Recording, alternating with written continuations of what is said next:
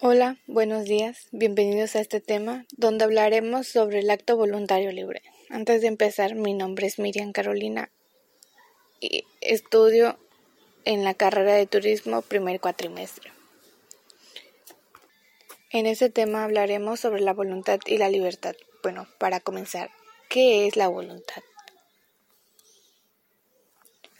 La voluntad es una parte sustancial de nuestra autopercepción, es decir, nos consideramos generadores de nuestras acciones y tenemos esa sensación de encontrarnos con el futuro, ya que, que todos pueden ser responsables de los actos que hacemos, porque somos libres de hacer las cosas.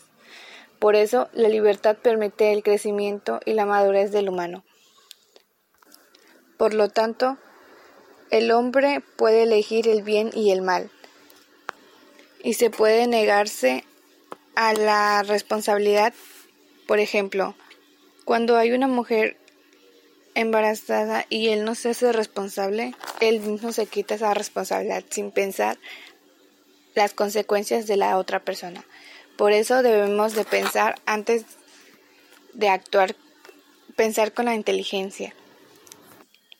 La inteligencia nos sirve para pensar, planificar, resolver problemas y poder pensar en forma absoluta, la cual antes de actuar debemos de pensar con madurez de lo que hace, de lo que haremos.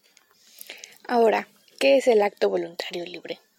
Podemos definir que el acto voluntario libre es la facultad del cual nosotros continuamos para elegir libremente las acciones que queremos realizar pero siempre debemos de ser responsables a lo que nosotros como seres humanos realicemos.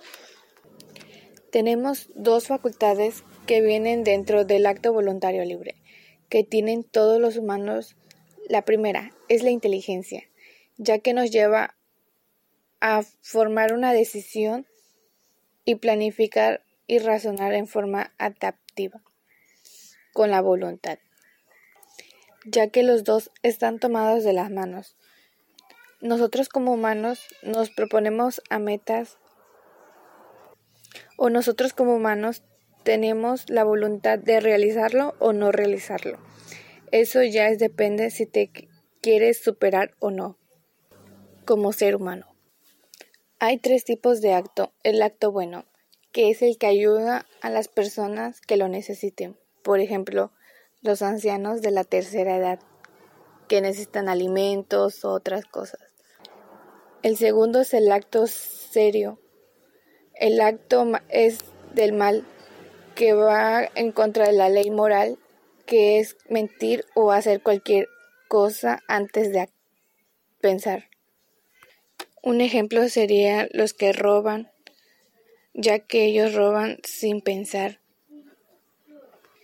Y el último sería el acto indiferente, que lo hacemos sin pensar, pero no afecta a nadie. El acto de la complacencia es el bien que tiene su causa más directa, con la proporción o la convivencia entre un sujeto y el bien. Solo el bien convierte a una persona puede ser amable para ella. Y para esto la pertabilidad de una persona. Por su parte, la virtud es cierta, disposición inferior y estable, aunque el bien es la virtud se ordena. Se caracteriza justamente por su capacitación recta o corrupta al principio de una acción. Ya para terminar, el acto voluntario y la libertad están juntos, ya que antes de actuar debemos de pensar en todo si lastimas o tampoco no puedes juzgar a nadie. Gracias por su comprensión.